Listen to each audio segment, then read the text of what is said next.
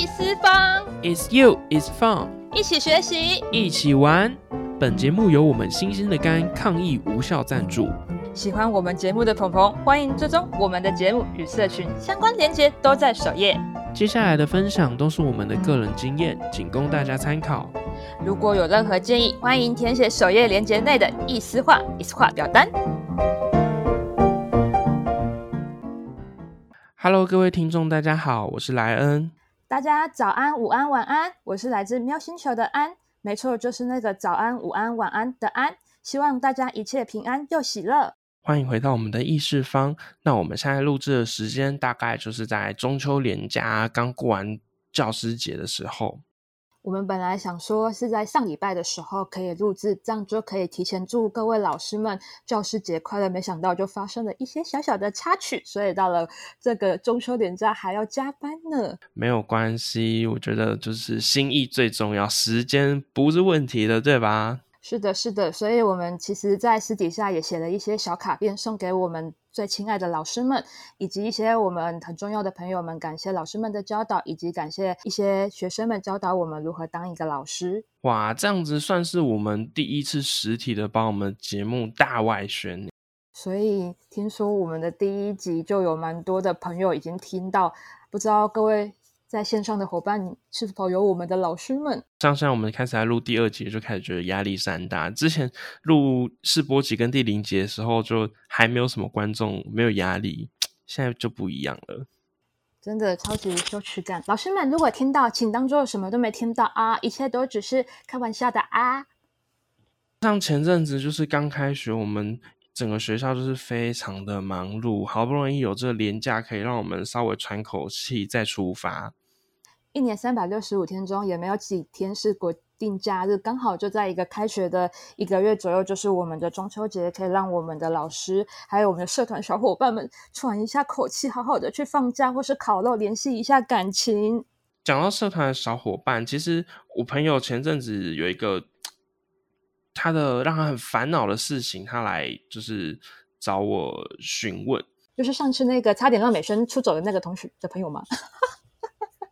不是啦，哪有每天都是同一个人问的？我们要换一下不同的人，好不好？这是另外一个朋友，然后他就是觉得啊，理论上社团的同学经过可能一个暑假的筹备，然后开学了就要开始迎接所有的新生，然后新的社员。可是，嗯，他却发现说，他觉得他社团里面的伙伴没有这么的有向心力，然后他觉得很困扰，想要去。就是作为社长，他想要去凝聚大家的向心力，可是他不知道该怎么做。那就是想要问一下安这边有没有什么建议可以给他？嗯，因为我不太清楚他们具体发生的什么事，但是其实以我过往的经验来讲的话，通常其实就是刚上任前，就是暑假前嘛，大家可能都是好朋友啊，然后一起一起想说玩个社团担任干部，然后经过一个暑假，就是情人变仇人啦。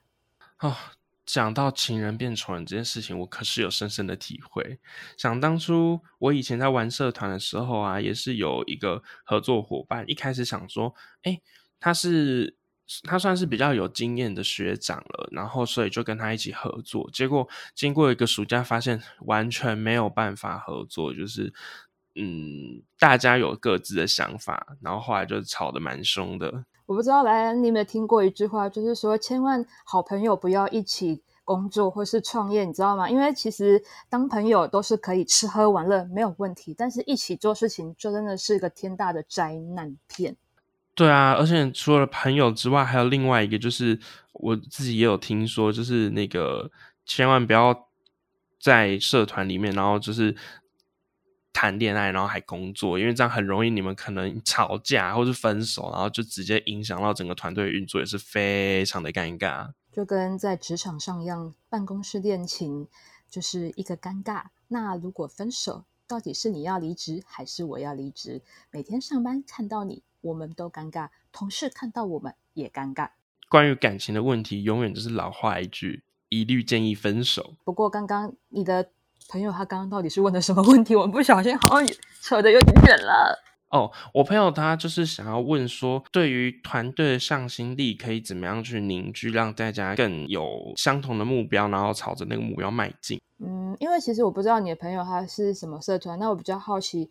对于团队的形成，你觉得是怎么形成的呢？嗯，我觉得。如果以一般社团来说，比较常见的应该会是呃一群有相同兴趣的朋友，然后聚在一起，大家一起交流、一起玩的这样子的概念。那怎么样的团队会是来了你会比较想要加入的？嗯，我觉得除了像我刚刚提到，就是这个团队的核心是大家有兴趣之外，另外一个我自己在挑的是呃自己在。选择要加入哪一个社团的时候，其实也会去看说，哎，那这一个社团相处起来的氛围是不是我觉得我喜欢，然后我可以接受。嗯哼，因为其实在我以前在高中的时候是参加诗辩社，不知道你有没有听过，就类似辩论的社团。哦，有有有，好像辩论社团在很多高中、大学都很流行。那其这种社团其实我觉得在现在不知道还红不红啊，但是在我当时其实就已经有一点点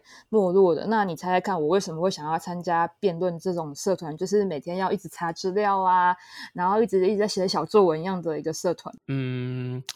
辩论嘛，是因为会想要训练一些逻辑，然后表达这方面的技能吗？嗯，算有吗？但事实上其实还蛮简单啦，因为其实就是在我们那时候高国中生、大学的新生，就是一个活动里面，然后就各个社团就会上来介绍嘛，然后就辩论社的学姐就上来说啊，我们的社团呢，就是我们会出去比赛啊，会得奖啊，然后以及就是可以就是可以训练口语表达，然后那个时候其实就是毕竟我是读像是类似一般高中，因为一般高中如果要升大学，其实要么就是要考职考，要么就是要就是。甄选面试这一块，那甄选面试里面其实就会有一个叫做，就是你要跟教授 talk 嘛。然后刚好你知道我们我们我们以前系所在在面试的时候，竟然还有一个环节叫说你要及时演讲，所以我那时候就超庆幸我有参加辩论社，因为那时候我参加辩论社想的就是说，嗯，那我应该就可以透过参加辩论社，就是训练自己的口条，然后以及就是。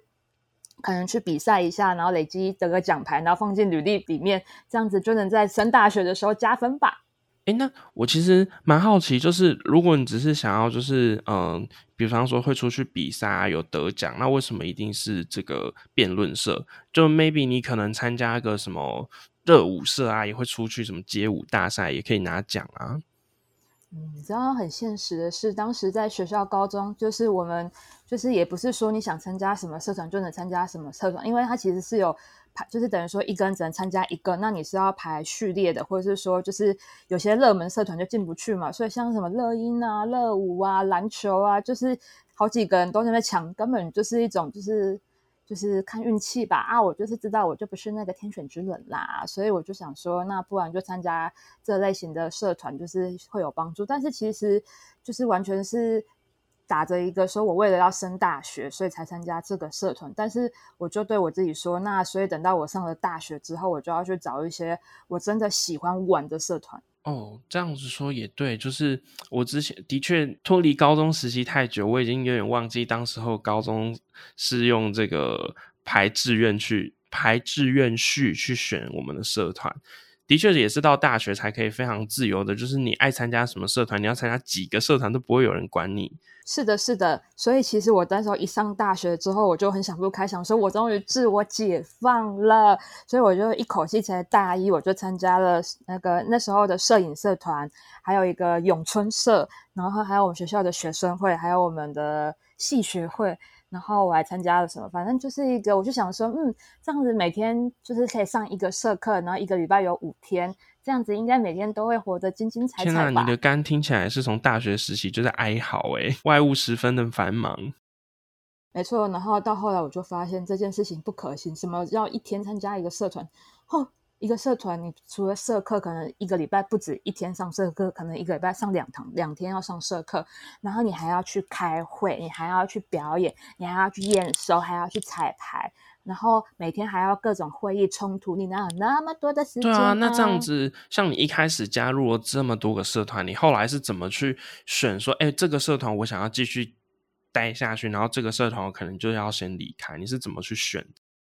嗯，当然，其实到后期的时候，就是会发现，其实每天参加一个社团这件事情根本不太可行，然后所以变成说我必须要去删减，就是说我到底要参加哪几个社团去玩。那其实你开始参加之后，你就会发现到。这个社团的制度，其实你对于学习这一项技能是很有兴趣的。可是，就是整个就是团队里面，就是学长姐的氛围啊，跟经营方向，你就会觉得很不舒服。比如说，就是学长姐制很严重，然后或是说，就是呃，可能这个社团就是几乎没有人要参加，所以到最后只剩下社长一个人。然后社长自己其实也也是因为可能前一届学长姐就是。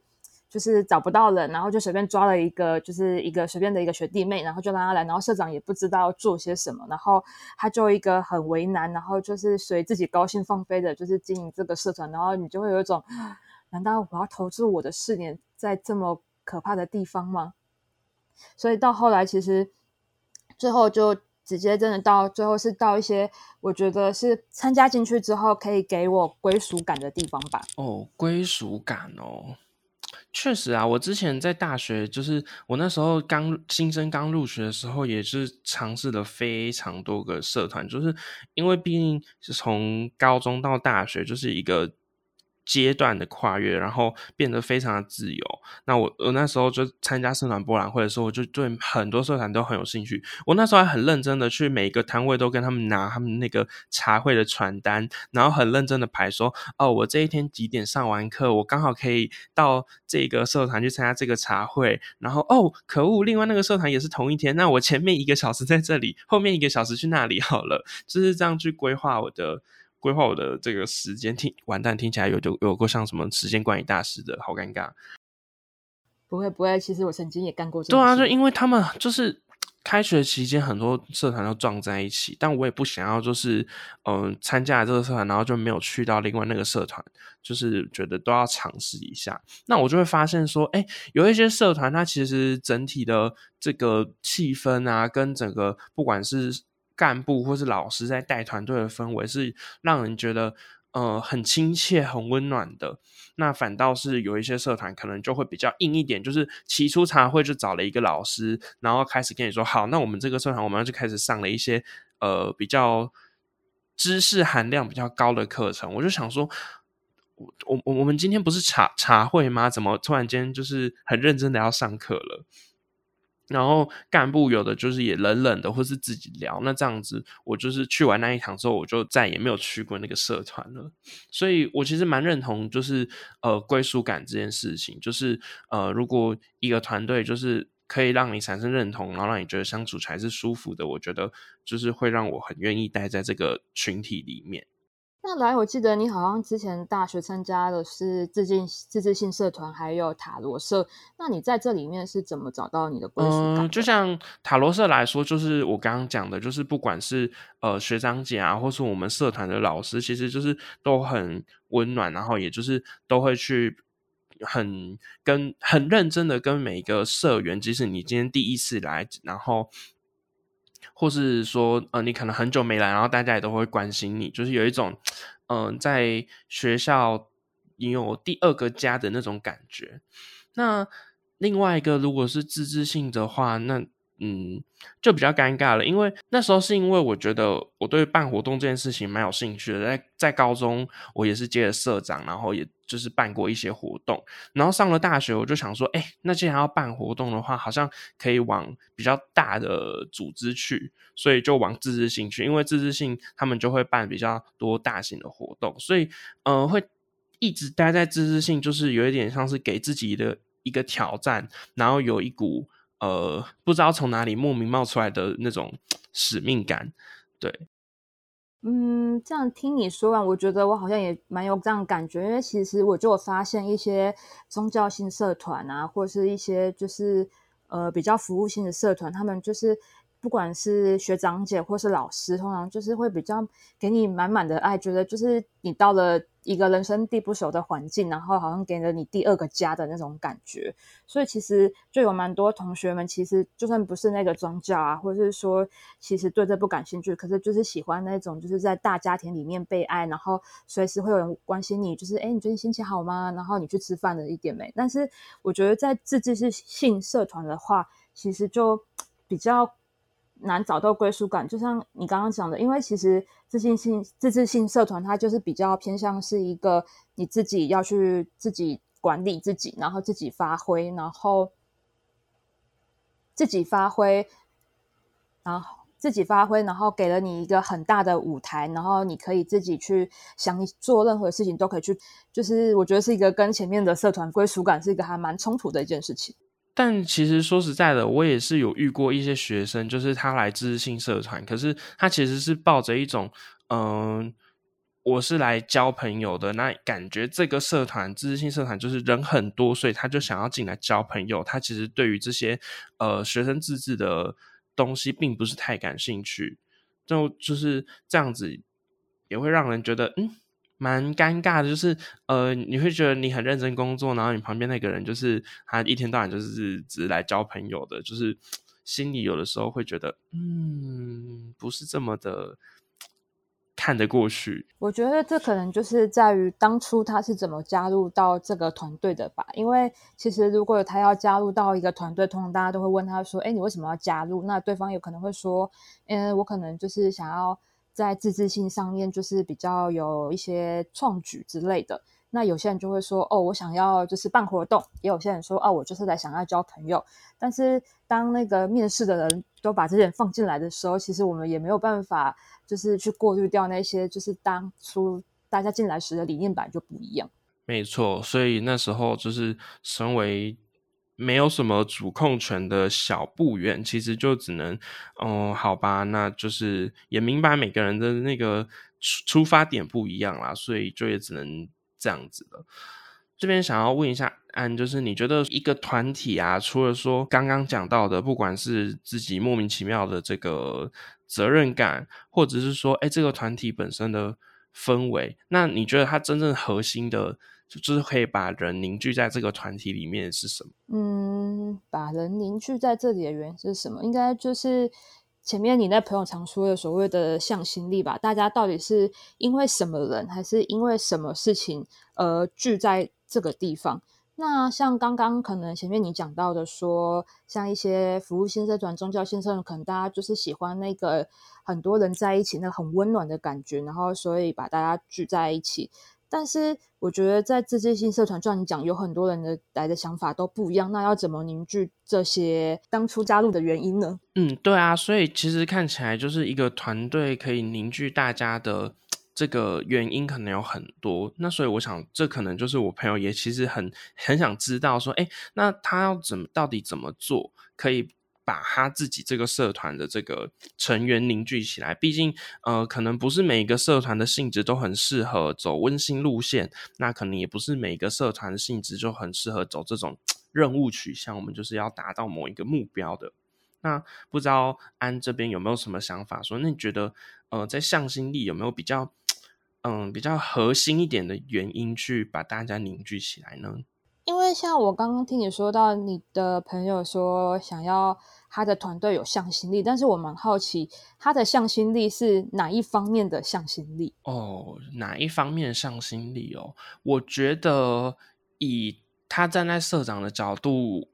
老实说，我觉得会比较偏。工作取向就是他会希望大家可以一起去合作，把这个 maybe 活动办好啊，或者是某一个那个他们的专案任务把它去完成。我觉得啦，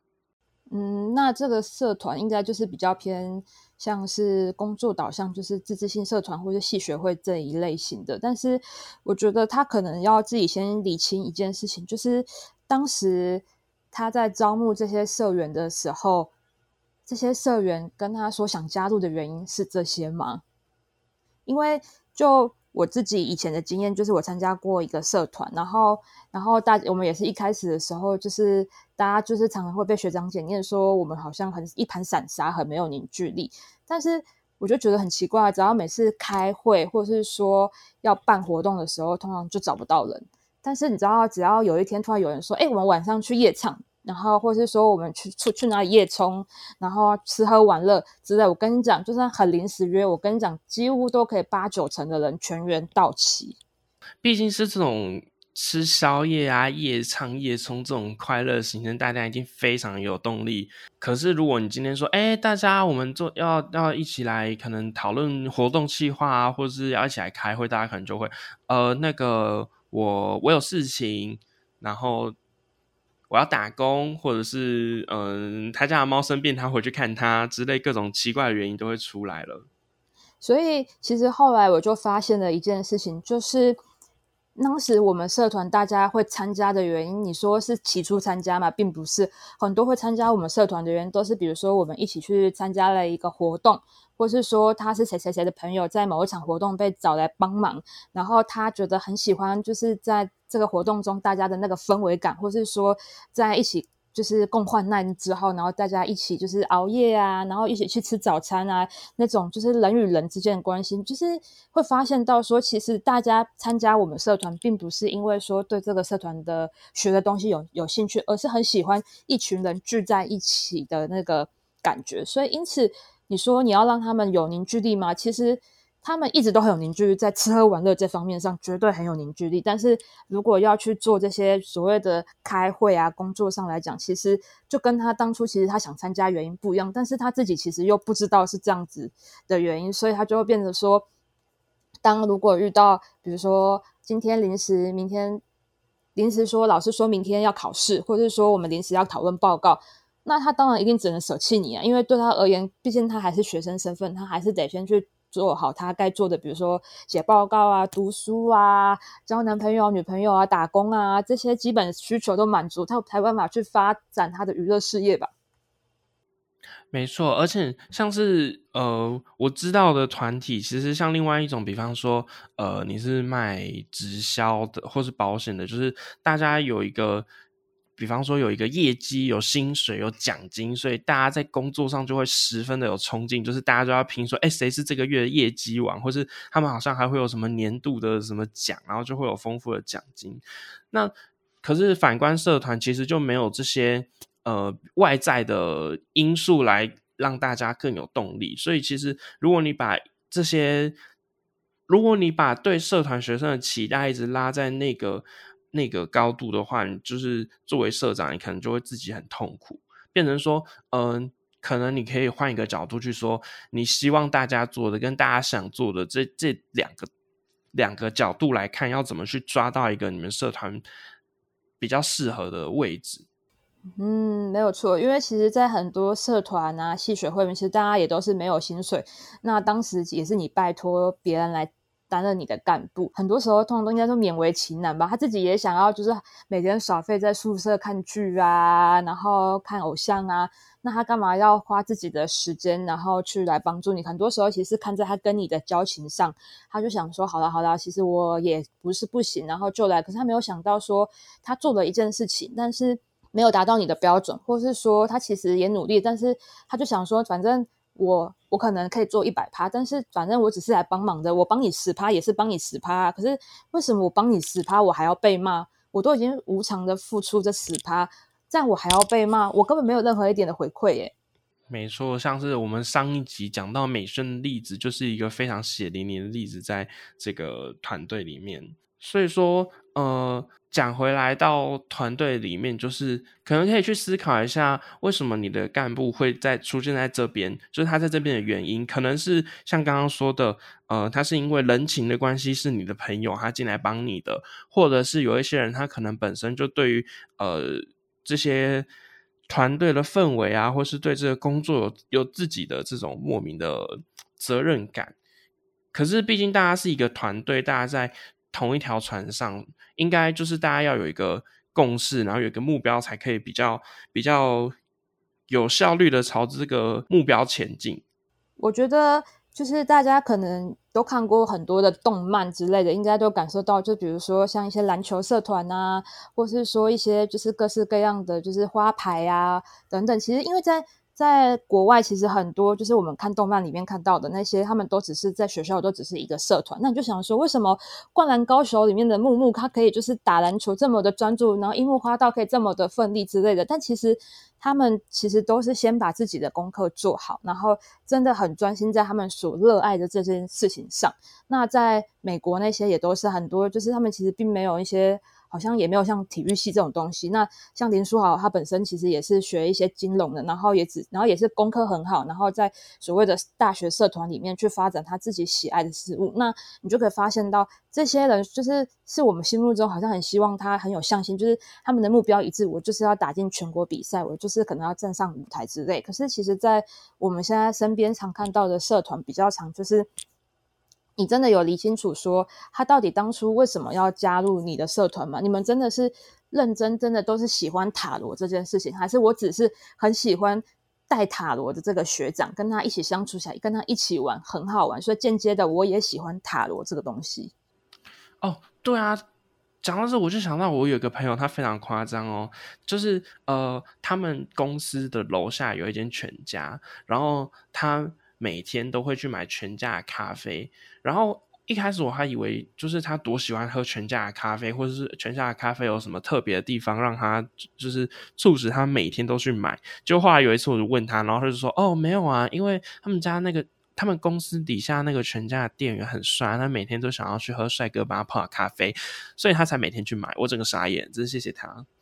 我跟你讲，这个社会就是这样。像我之前还有听过一个案例，就是之前是国标舞社吧，有一个那时候社长是一个很正的学姐，然后所以那一年呢，国标舞社就吸到了一大票的学弟来参加国标舞社。通常国标舞社男生参加的很少，然后很多人就是为了那个学姐，然后就来参加。所以当学姐一毕业之后，瞬间那些学弟就退掉。所以其实大家就可以去思考一下，到底是怎样的一个氛围，就是。你这个团队到底是存在比较重要，还是说完成这个任务比较重要？以及这个任务到底是真的是这个社团该做的任务吗？还只是学长姐留下来的制度？就是以往学长姐可能自己突发奇想想做这件事情，然后结果变成久而久之，好像每一届都要做，变成一个传统，然后之后就变成说，哎，其实跟你当初这个社团就很差很多。因为像就我所知，其实。现在很多的社团，你也不是服务性社团啊，那为什么你要去做服务性的活动呢？那那些服服务性社团，那他又你要他如何是好？他本来就是带国小营队啊，那他平常就会教大家怎么做团康，然后教他怎么就是一些教育有关的东西。可是你本身可能就是，比如说我就是一个音乐性社团，那当然你要去做服务也是 OK，可是它的本质上其实就不一样，为什么你要勉强他呢？那讲到这边，其实我觉得大家可以就是反思一下自己的状况跟自己社团的状况，就是呃，我们大家口中所谓的向心力，然后应用在你自己的团体里面，到底是你希望可以达成怎么样子的目标？然后跟当然这个目标也是要去衡量说你们自己自身现在的状况去定定的，而不是你自己社长或是会长一个人就说，哎，我们就是要什么。呃，每个礼拜办一个活动，大家就是热血的。呃，我们就是想要每个礼拜办一个活动，大家就是要努力一起打拼。那如果你底下人根本就不这么认为，或者是他觉得一个礼拜就办一个活动太夸张，他根本就不会想要理你。那当然，这时候你的无力感就会非常的、非常的强烈。就是，哎，我想要的目标大家都没有想要达到，因为那是你想要的目标，而不是你们这个团体大家有一致的共识想要前进的目标。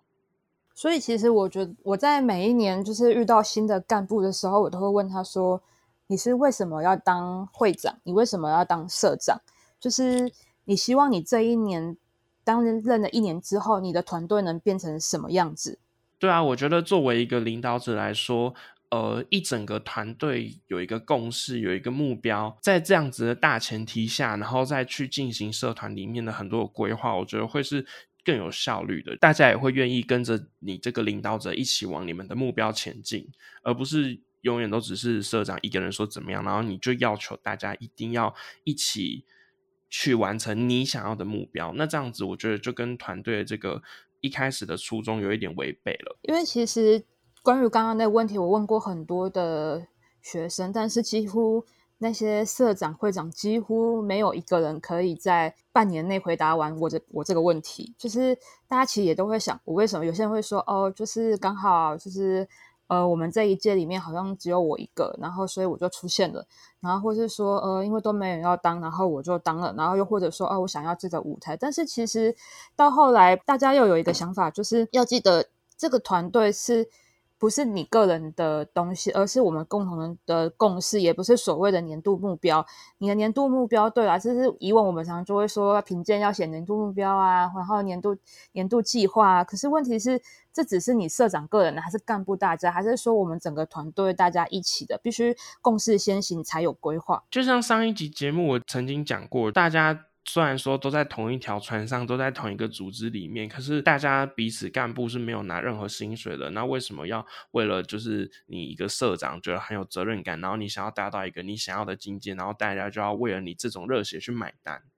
所以其实就是一句话，一开始你在跟人家讲的时候，你是否有夸大其词？你到底是怎么跟人家谈？你加入我这个团队，你当我的干部，你跟他谈了什么条件？你跟他，你到底画了多大的饼？比如说啊，你卸任之后可以获得什么？还是只是说啊，我找不到人，所以拜托你来参加？对啊，他他他确实来担任你这个干部了，但是有没有完成他心目中他想要的东西？所以其实大家其实，在找自己干部，或是说在。跟你的干部相处的时候，我觉得你要先跟他达成这个共识，是说你到底为什么要担任这个干部？是因为他真的对这件事很有兴趣，他想要把比如说把美宣做到最好，想要让整个学校的美宣都做得美美的，还是说他只是因为啊，因为我跟你是好朋友，然后你找不到干部，刚好我会美宣，我觉得我应该可以稍微帮帮你，然后所以我就就是有。有空的情况下，我就来帮。那当然是有空的情况下，他多的是没有空的时候。那当他有空帮你，那他没空的时候，你为什么还要指责他呢？所以其实大家要理清楚，说当时你们这个团队是怎么组成，你的干部他到底是因为什么原因担任你的干部？他绝对不是因为他的责任感，他更多的时候是其实是因为你是那个你，所以他才担任这个干部。那今天我们林林总总其实聊了非常多的原因跟非常多的例子。那我们在节目的尾声帮大家再做一个整理，就是说，哎，为什么我们常常会遇到同伴，就是可能吃喝玩乐的时候他就一定会出现，从来没有缺席。那真正要到做事的时候，就是他可能就会有各种的状况，或是各种理由去开脱。那当然就是因为他没有兴趣在你所想做的这件事情上，绝对没有。很多人喜欢打扫啊，或者是说也不会像要大扫除的时候，通常就会有那个啊，对不起啊，我临时胃痛啊，啊，我爸要我回去啦。所以其实就是他在这件事情没有上没有兴趣，那他自然而然他就不会想要出现。嗯，那在没有兴趣这一块，我觉得的他的解决方法就是像我们刚刚前面讲的，说我们今天团队一起达到一个共识，然后一起想要往这个目标前进。那他如果也认同，然后愿意加入的话，就可以去弥足这个问题。当然也有另一个原因，可能就是所谓的找错人嘛。因为像我们前面有提到啊，有些人他就是来交朋友的，想说，哎，这边女生多啊，搞不好就比较有机会交到女朋友啊，或是说，哎，这边就有一个很大的舞台，他就可以尽情的施展自己，然后就是发挥自己，让大家都看得到他。因为其实蛮多会参加社团的人，就是他其实是一个呃很需要舞台，想要有一个发挥自己的地方。不然就是也有一种可能啊，我们之前也见过，就是我之前我记得之前有一个干部，就是就是她男朋友几乎每次活动都会来帮忙，就是有自己的情人在这个这个团队里面，当然男女朋友就会忍不忍心他每天加班熬夜，所以就会无条件的奉献了自己在这里面，就有一种买一送一破盘大特价的概念。真的，真的要好好的去寻觅这一类的哦。不过这一类的也提醒大家要特别小心，就是呃，他们如果今天呃吵架或是真的分手了，其实老实说，以我自己的经验，这样对团队的冲击也是非常大的。所以这部分还是请大家就是 再三思啦，真的。那当然，最后一个可能就是。呃，为什么没有相信？当然就是因为这个地方没有薪水嘛。你有薪水，当然就是大家为了五斗米而折腰。当然，现在我觉得在历世代小孩看下去的话，其实很多公司其实也招不到员工。为什么？因为当他们自己团队内的氛围不好，或者是说一些都用老派的一些思想在管理新的员工的时候，其实历世代是很不喜欢这件事。就算你给我钱，我也不愿意去做。没错，因为就算有给钱，但是如果像我刚刚说。因为我们现在年轻人比较注重这些团队氛围啊，就算有薪水，但是你整个团队氛围很糟，或是上班气氛就很不快乐，我觉得对我们来说就是呃，也不我像我自己也是不太喜欢，不太能接受这样的事情。因此，其实我觉得在第四代的朋友看起来的话，其实就两个点吧。第一个点是说，他要在这份工作上可以找到他。的成就感，他可以发挥他自己，他可以有很多的施展的空间，让他觉得他是有所可以成长，然后以及他可以从中获得些他自己就是无形中获得的那种感觉。那另一种就是所谓的情感吧，因为其实很多就是现在小朋友很多常常就是从小到大就是手机带大的啊，那他其实也很向往一些就是所谓的就是很多好朋友聚在一起，比如说就是中秋节烤肉的时候，大家一起烤肉啊，就是会有人主动揪你来烤肉。啊之类的，我觉得这些事情都是蛮重要的。那你有没有去做到所谓的给予他情感？你不能给他钱，那你要么给他一个舞台发挥，你要么就是给他满满的，就是告诉他在这个地方，你只要来，我永远都会等着你。当你难过悲伤的时候，我的我永远都会拥抱着你，不管你是谁，就算你今天就是呃分手了，我也会翘课，然后杀过去陪着你这样子。最后就是还有一类人，其实我觉得他有一点。超脱我们今天讨论的范围，但我觉得在团队里面遇到也是蛮尴尬的。就是如果今天有一类人，就是他加入了你的社团之后啊，不管是吃喝玩乐或是工作，他永远都有各式各样的理由跟状况。嗯，像你刚刚提到的这些状况，其实可能性有很多。那有一种可能就是他本身就是想法上异于常人呐，我们也没办法就是改变他的想法。那这种人就是既然不是一类人，那就。不需要玩在一起啊，那大家就早点看清楚就好了。那当然，另一种就是所谓的家里有状况的人，因为其实通常。家里有状况，你不可能逢人就说啊，我家怎么样啊，啊，我家怎么样啊，不可能嘛。所以你一定其实这一任他其实，在外表上都跟一般人没什么不一样，可是他家里可能就是会有一些状况，可能是像我之前就有听到，比如说呃，爸爸酗酒啊，然后或者是说家里谁谁谁谁生病啊，然后说他一定要回家照顾啊，或是等等的，他不可能讲。那变成说他也很想参加社团，那他就只能就是尽他可能的参加，但是这时候你就会觉得为什么他常常该出现的时候都没有出现，然后问他。什么他又回答不出个什么所以然。当然，最后一个可能就是我觉得可能就是所谓的工作取向吧。就是有些人可能就是并不是所有的的同学，他其实家里都是非常的富裕，爸妈都是帮他付好学费啊，或是等等的。那甚至有些你会说，那他可以用学贷。可是有些人就是可能真的是家里真的有一些状况，就是他想申请学贷，可能也不见得可以帮助到他的一些生活需求，所以变成说他必须要去打工赚钱，才能负担起自自己的学费，甚至是养活自己的家里。那当然，你也不能阻止他们，也想要就是学习这件事情，所以这些人可能就是必须靠各位干部，就是你必须要常常跟他吃饭聊聊天，然后从中你就会发现一些小小蛛丝马迹，然后多一点点的关心，你就会发现到他其实也有他自己的一些就是没有说出口的东西吧。好，那我们今天节目其实呃从刚刚到现在讲了非常多的例子，可是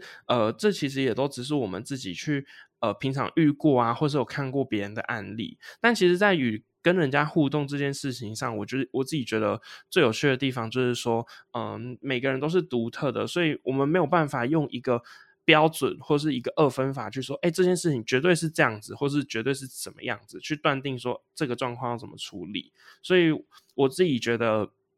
还是要靠自己。或是呃，比方说靠社长或是领导者去跟自己的伙伴去多多的沟通，然后去同理对方在想什么，对方的状况是什么，那去找到说大家可以呃舒适合作的方式，然后团队一起有一个共同的目标，会是比较好的状态。所以就回归到其实我们在第一节提提到的，就是很多时候在社团里面，你要先处理你干部跟成员的情绪，才能去处理事情。而你有当彼此之间有情感的时候，这个团队才能长长久久的经营下去。但是很现实的是，谈干谈谈工作伤感情啊。对啊，所以这件事情的取舍就变得非常的重要，而且老实说，真的不好拿捏。建议大家工作完之后，可以好好的去吃个宵夜，或者吃个好的，才能刷淡刚刚在工作中产生的烟硝味。好的，那我们这集的节目就介绍到这边，希望大家都有收获。那欢迎大家收藏我们的节目，以及到我们的社群按赞追踪支持我们哦。哦耶，下班，下班啦！